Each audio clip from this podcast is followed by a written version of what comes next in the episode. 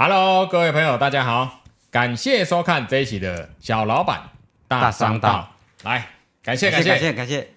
好，那为了应景，嗯，现在是农历七月份，嗯，每个 YouTube 台哈都在讲鬼故事。那为了应景哈，我这边也分享一个我亲身经历过的鬼故事，那分享给各位听一下。这个故事发生在大概二十年前左右。嗯，二十年前左右，我那时候正在当兵。我当兵的地点是大原空军基地。大原空军基地发生了呃一件很有名，应该算是很知名的空难事件。叫做大原空难，嗯，呃，如果不晓得的年轻朋友可以去查查看哦，那个就是发生在我们那片区域，哦，就在桃园机场旁边。那我们的单位就是在机场旁边，所以我们的基地非常非常大。那二十年前的时候啊，我还年轻，那时候我的兵种是驾驶兵，然后我跟我另外一个学长住在一个我们的宿舍。那那个宿舍啊比较特殊，一整栋楼哦，就是那个宿舍你要想象成左右两边。那我记得我是住在左面对宿舍的左半，面对宿舍的左半边。嗯，那左半边那边几乎哦，那个时候因为我是新兵嘛，那时候还没有住人，所以整栋大楼都没有人住啊，寝室里面只有我一个人。然后还有我学长，那个寝室啊，就是两张床，哦，我跟我学长一人睡一张。那有一个缺点，嗯，我跟我学长啊，平常很难碰到面，嗯，那碰到面的时候，我们才会从衣柜拿出一些饼干啊、巧克力啊、饮料啊，吃吃喝喝，聊天一下。嗯、那因为啊，他放假的时候。我就在执勤，我执勤的时候换他放假啊。好，那这个故事啊，就是发生在某一个晚上，二十年前的某一个晚上。我记得那时候应该是冬天，冷得要死。然后呢，某一天晚上我睡觉睡到一半，我听到有人在敲门的声音，这样，叩叩叩叩。好，我那时候就觉得奇怪。怎么两点多有人在敲门？好，我先说一下哦，我的职业哈是驾驶兵。我们那时候查夜哨啊，很正常哦。晚上八点哦开始出车，查到凌晨大概五点六点左右，我们就是开着车到整个机场就去巡哨，所以等于是夜猫子啊。两点多的时候有人呢、呃敲门，我想说，哎，是不是？有部队的长官，那要我载他去哦，各个哨点去巡视，还是有什么事情？好，那那个时候啊，我就不疑有他，我就电灯打开，然后门宿舍的门打开。各位想象一下啊、哦，就像国小、国中啊，或是高中那种学校宿舍，那个左右两旁都是很长的走道。嗯，那时候两点多。一片漆黑，我们打开之后发现，哎，两侧走道灯没有亮，嗯，然后一片漆黑，是谁在敲门？我想说，哎，是不是我听错了？啊，那我想说啊，听错了，我就回去继续睡觉。躺下去大概五分钟后，哎，又来了，又听到，又有人在敲门，呢，叩叩叩，好。这个敲门声啊，哎，我那时候听到吓得要死。我想说，刚刚出去啊，各位可以想象哦，一片漆黑，左右看，左右那个走廊是看不到尽头的那种走廊哦，因为那个宿舍很大嘛，然后只有住两个人，然后那时候只只有我一个人，嗯，哦，门一打开，左右两侧都是黑的。那第二次听到敲门声，叩叩叩的时候，我就完全不敢去开门。啊，那个门上有一个玻璃嘛，有当过兵的应该都知道。啊，那个玻璃就是看看那个你们阿兵哥在里面有没有出什么事，或是有没有在偷懒干嘛啊？然后，我就透过那个玻璃窗，我就往外看。嗯，然后我就想说，哎，奇怪，也没有人。我一起来一靠近，嗯，哎，就没有听到声音了。扣扣扣的声音不见，然后我就又回去继续睡觉，然后回去继续睡觉，没多久，这一次啊撑比较久，我记得是三点多的时候，又有又又有人在敲门哦，扣扣扣，好，听到这个声音的时候，我就想说，靠腰不会那么衰吧？我一个人在的时候。该不会遇到一些奇奇怪怪的、不可解释的力量吧？嗯，好，那我这时候啊，我根本不敢起来，我就想说，拜托，赶快到天亮吧。好，就这样过了一天，就真的天亮了。嗯，那因为我们本来就是夜猫子啊，然后这个持续了大概两三天哦，对。持续到第三天晚上，每天半夜哦，很奇怪，就是每天半夜凌晨就有人在在敲门，门呢打开出去就是没有人，那到底是谁在敲门？然后越想越害怕，嗯，到了第三天我就想说不行，这样的话我就干脆开灯睡觉，我就把电灯打开。那有住过呃在部队里面的人应该都知道要熄灯嘛，九点就要熄灯。那我那时候就不管了，反正三四点也没人知道。对啊，对。那我一样哦，我就电灯打开，然后我就坐在那边等，等到白天。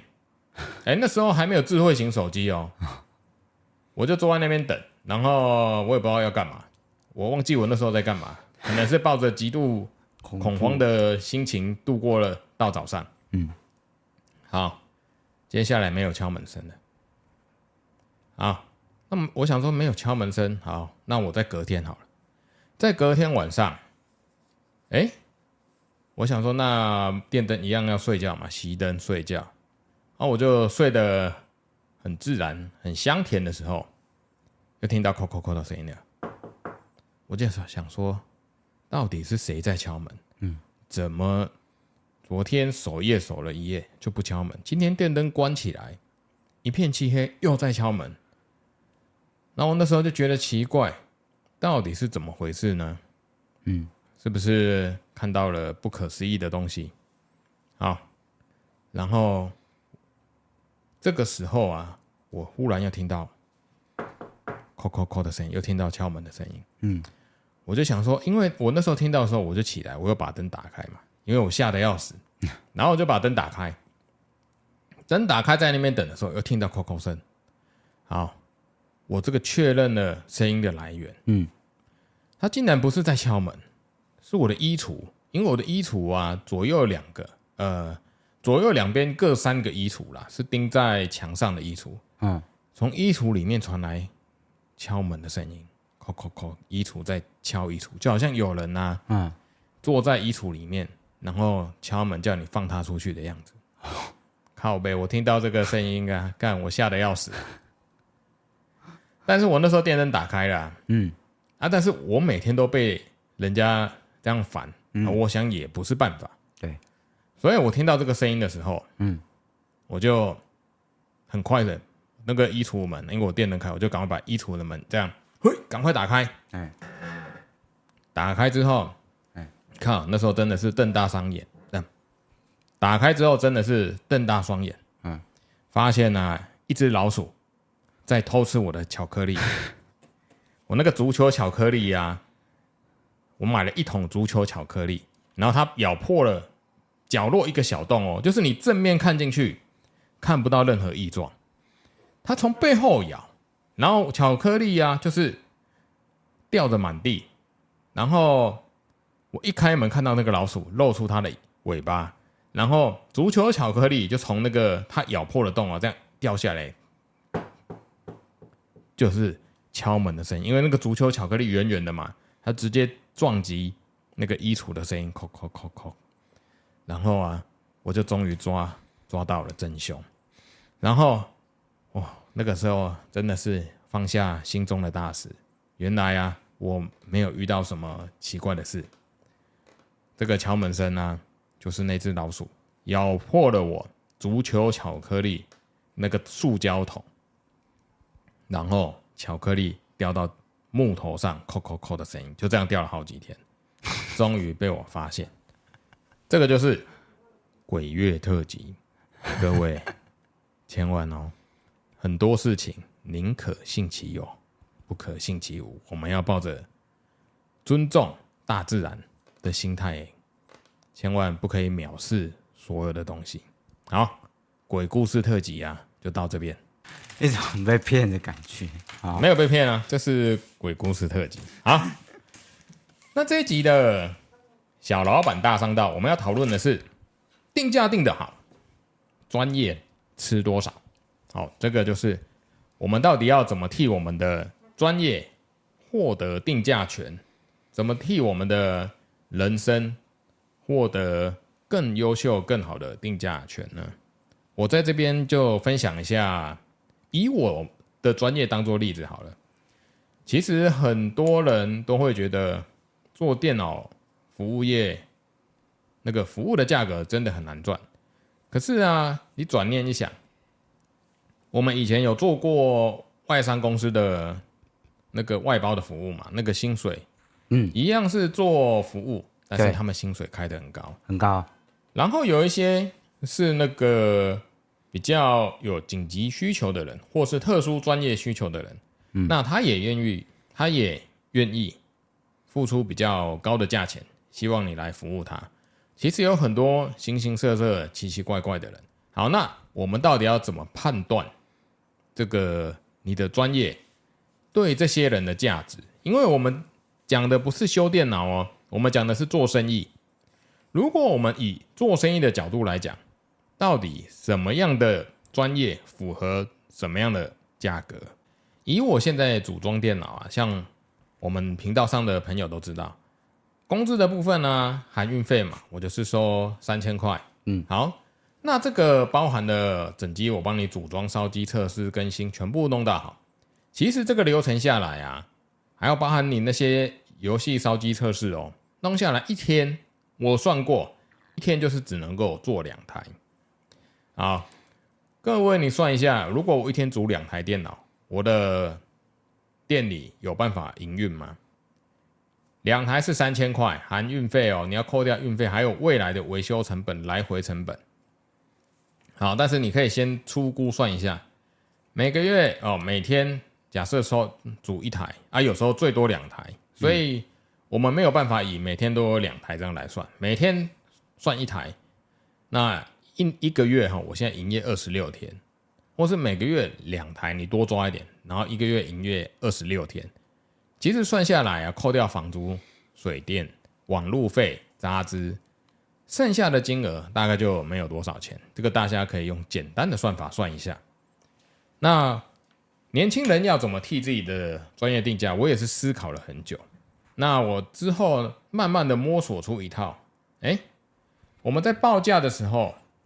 只要在一个合理的区间，什么叫合理？就是客人上门的时候，如果他是要来呃维修或是更换的时候，所以如果遇到这种客人很紧急的，马上要的，那这个时候客人通常就会直接跟你说，哎，那价格高一点，譬如说行情价假设是一百块好了，那这个客人很可能就会跟你说，来，老板没关系，我付你一百五十块。那但是你要赶快给我，或者是我付你两百块，你要赶快把我要的东西给我。好，替自己的专业定价其实啊是一个很难的事情。但是各位年轻朋友或是频道前的朋友，我也是分享说，不要把自己的专业定得太廉价。蝙蝠侠里面的小丑说过，嗯，不要把自己擅长的东西。拿来做免费的服务，嗯，所以如果这件事情是我擅长，而你不擅长的时候，那以做生意的角度，我们必须啊要把服务的价格提高，而不是啊把服务的价格往下压。因为我做生意修电，呃，因为我做生意这段时间，我发现了很多问题，就是有一些同行哈，嗯。他们在报价的时候不敢报价，不敢收服务费。那有些客人看到，哎，网路价多少啊？他就照网路价卖。